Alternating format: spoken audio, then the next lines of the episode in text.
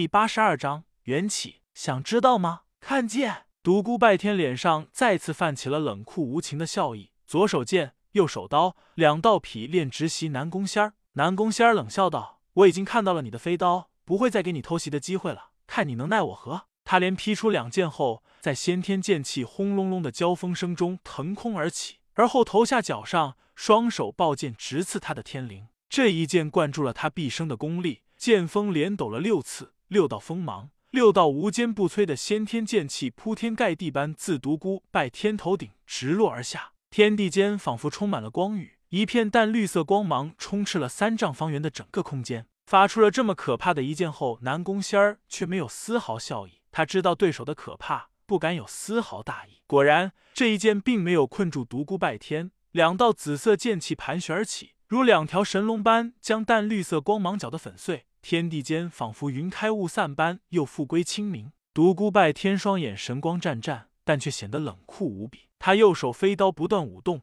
但没有丝毫剑气透出。然而整个空间仿佛要被撕裂，发出刺耳的裂紧之声。厚积薄发，击天式，一道巨大的光柱蓦然从飞刀尖端喷射而出。面对如此恐怖的一击，南宫仙儿不敢与之争锋。身子在空中生生横移了数尺，同时发出先天剑气阻挡这道光柱的余波冲击。这时，独孤拜天的左手长剑适时刺了过去。南宫仙儿再让你见识一下惊天神剑杀鸡式。南宫仙儿羞恼不已，他现在恨透了眼前的这个人。这个人嬉皮笑脸时像个无赖，动起手来却冷酷无情，使他狼狈不已。该死的独孤拜天，你去死吧！他的身子再次横移，劈出一剑后，快速的向地面落去。一缕秀发自空中飘洒而下，独孤拜天长剑一个回旋，将所有发丝都粘在了剑上，放在鼻子前，道：“嗯，好香，简直和你的身体一个味道。”说的好像他知道南宫仙儿身体的味道一样。独孤拜天，你这个混蛋！南宫仙儿嗔怒不已。他从小到大可以说要风的风，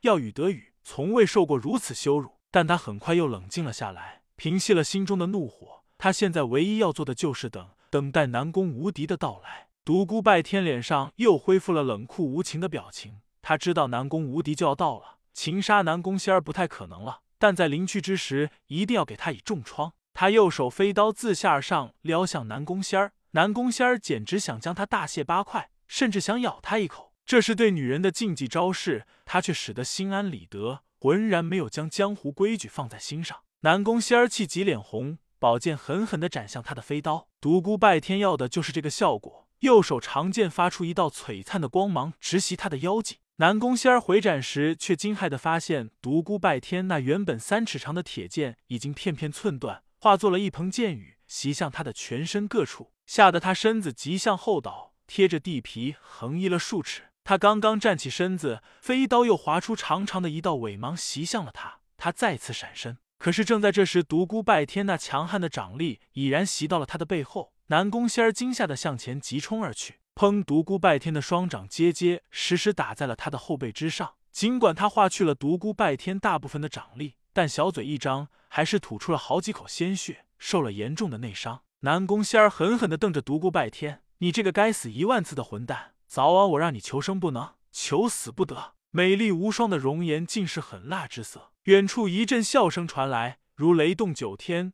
震聋发聩。这是绝顶高手的阴功，虽然还隔着几里，但却让人感到了他那必杀的决心。独孤拜天知道南宫无敌这个老古董在警告自己，他要来了。如果自己真的动了南宫仙儿一根毫毛，他是不会放过自己的。独孤拜天没有将南宫无敌的警告放在心上，他很想将南宫仙儿击杀于此，甚至掳走。但眼前的南宫仙儿绝对还有抵抗之力，等到他杀掉或擒住他时，南宫无敌肯定已到了眼前，功亏一篑啊！他暗叹，他直奔南宫仙儿的两个手下冲去，一道光芒闪过，两人身首异处，然后他毫不犹豫的奔向了远方。南宫仙儿在后面恨恨的喊道：“独孤拜天，好好的保住你的狗命，到时我让你后悔来到了这个世上。”仙儿小老婆，我会好好保重身体的，不劳你挂心。等我回来，你是我的，哈哈！随着笑声渐逝，独孤拜天眨眼无踪。南宫无敌可谓心急如火，恨不得泪生双翅赶到南宫仙儿的身前。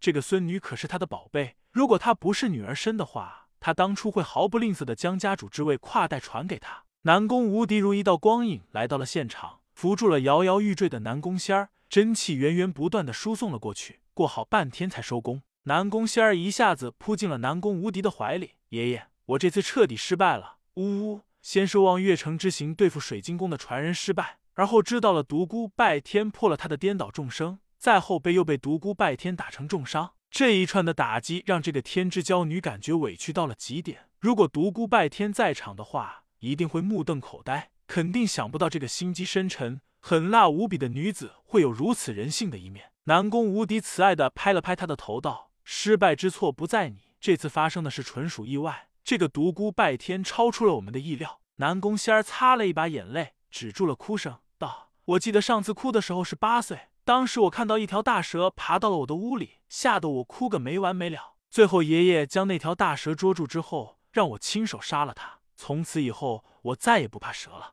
没想到十年之后，这个该死的独孤拜天居然将我气哭了。这次我不要爷爷出手，我要亲自去对付他。”南宫无敌道：“贤儿，你可要明白，他的神识修为已经达到了地级境界。爷爷，我可不是十年前的小女孩了。对付一个人，不一定要自己进亲自出面。如果设计一个套让他钻进去，那样岂不更有意思？”经过南宫无敌那身后精纯无比的真气的治疗和几日的将养，南宫仙儿已经完全康复了。南宫仙儿坐在南宫无敌的书房中，听着南宫无敌讲解分析这次他和独孤拜天的比斗。独孤拜天确实很强，又有地级神识的敏锐灵觉，你的确不是他的对手，但你完全可以支持百招而不败。我仔细的看了现场的痕迹，你完全能够坚持到我去救你。你知道为什么会惨败吗？我心中早已生了怯意，不敢和他厮杀。对你明白就好。狭路相逢勇者胜，有时成败往往在于一瞬间的勇气。这些事情回来之后，我就明白了，我不会让他好过的。正在这时，南宫英雄走了进来。给南宫无敌施完礼后道：“仙儿，身体好的差不多了吧？已经痊愈了。”南宫英雄道：“刚才得到一个惊人的消息，本月末大陆将有一个盛会，几位王级高手联合了一些江湖名人，将要举行一个新天王封王大会。”南宫仙儿皱了皱弯眉道：“这些老古董烦不烦啊？前不久就举行了一个战天金元大会，现在又要举行，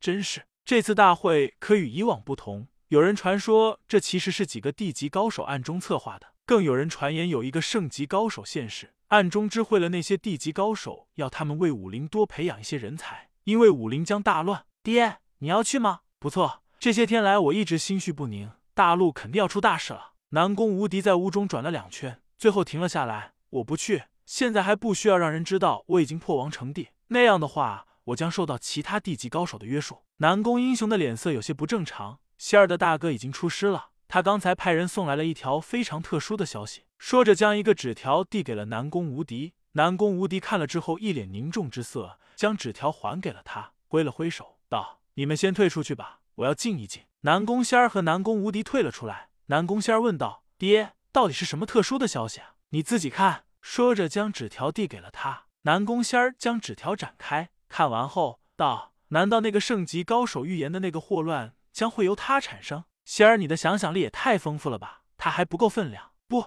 我敢肯定，一定是他。有意思，我一定要去参加这个新天王封王大会，我要他死无葬身之地。南宫英雄一脸狐疑，你确定？南宫仙儿一脸灿烂之色，美丽的让人晕眩。爹，难道你不相信你女儿的能力吗？